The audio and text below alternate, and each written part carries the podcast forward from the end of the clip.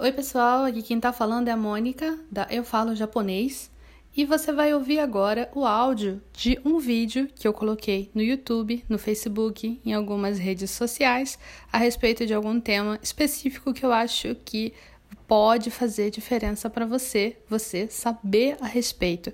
Eu espero que você goste. Vamos lá!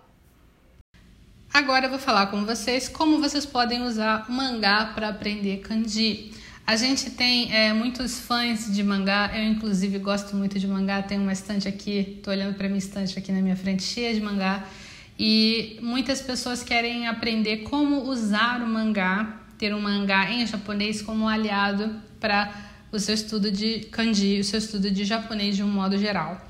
É, os mangás, eles são, é, em muitos casos, escritos com uma linguagem que é bastante informal ou às vezes é uma linguagem muito inventada e curiosa. Então, o mangá é um material que ele em sua natureza é um material difícil de você usar sozinho para estudar. Tem alguns mangás mais fáceis de pegar, tem alguns mangás mais difíceis de pegar, mas de um modo geral, você pegar e estudar o mangá, usar o mangá para estudar sozinho, sozinha, pode ser dificultoso, pode ser uma coisa que você vai tentar fazer e aí você vai desanimar logo. É, se você já tentou estudar com mangá e desanimou, comenta aqui, só para só eu saber se rolou isso com alguém aí.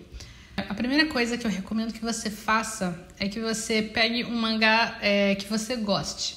Porque o mangá, apesar do mangá poder ser difícil, mesmo que o mangá que você gosta seja um mangá difícil, com palavras difíceis e falas difíceis, o fato de você gostar do mangá é, vai ajudar você a seguir em frente com esse estudo. Se você pegar um mangá que você não se interessa, você não se interessa pelos personagens, você não se interessa pela história, você não, você não acha o desenho bonito.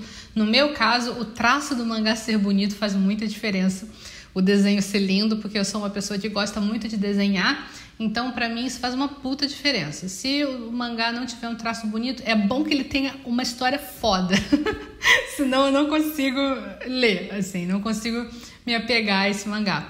Então, pega um mangá que você gosta e aí você vai fazer o seguinte: todos os dias você vai tentar ler um pouquinho dele.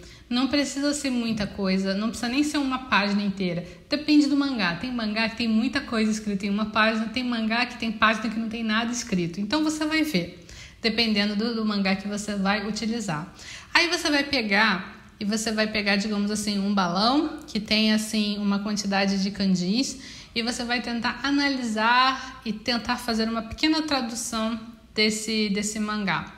É, nessa hora, o seu maior aliado Aliás, você tem dois aliados muito fortes: é o caderno e o lápis. Tem o terceiro que é a borracha. Você vai usar o mangá e você vai escrever, você vai copiar aquele diálogo e aí você vai tentar destrinchar para fazer uma tradução.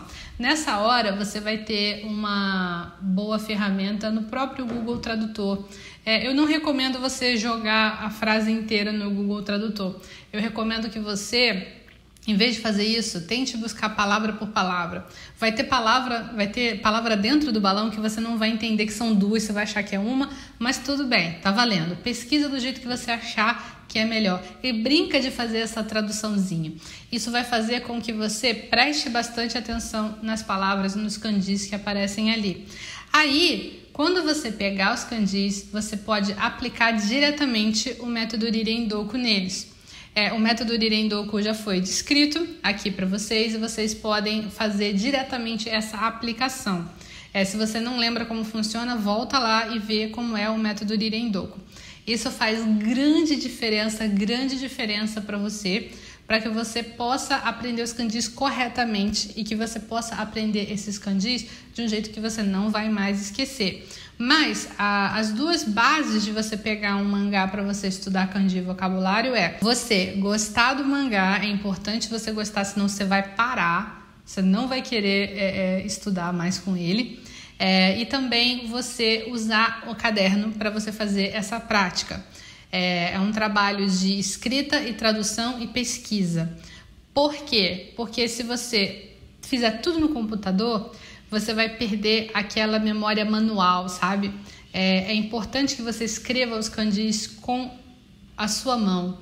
É importante que você escreva de verdade os kanjis. Se você ficar usando sempre o computador, você vai ter uma dificuldade grande de memorizar tudo, então de lembrar tudo e aplicar tudo. Então, pega um caderno, vai. É, na, no estudo de língua japonesa, a gente acaba às vezes voltando para materiais que a gente não usava, não usava mais, né? a gente só usava na escola ou na faculdade, que é o conceito de você ter um caderno, um, usar um lápis e uma borracha. Eu acho que muita gente agora na nossa sociedade nem toca mais nesse tipo de coisa. Às vezes nem tem um lápis em casa. Então, eu recomendo que você volte para essas ferramentas que talvez não façam mais parte da sua vida e aplique isso no seu estudo de japonês, porque faz uma grande diferença. Gente, o caderno é uma coisa muito poderosa. O caderno, o lápis uma borracha, você sentar para escrever, faz grande diferença. Então, faça isso, faça o seu estudo com o seu mangá favorito, pegue o balão, destrinche o balão, escreva. Isso vai fazer grande diferença para você, para que você aprenda cada vez mais kanjis e consiga ler textos, frases, ler e entender sem furiganar. Agora eu tenho uma dica para você, se você gostou desse vídeo. É o Clube do Kanji. O Clube do Kanji é um canal gratuito no Telegram. Nesse canal, você vai encontrar kanjis, vocabulário, explicações de gramática e também você vai poder participar de uma comunidade com colegas que também estão aprendendo japonês como você. Tudo isso gratuitamente. Eu espero você no Clube do Kanji. Eu espero que você tenha gostado de ouvir esse áudio. Se você gostou desse áudio, por favor, compartilhe com alguém esse podcast, alguém que você sabe que precisa saber dessas informações.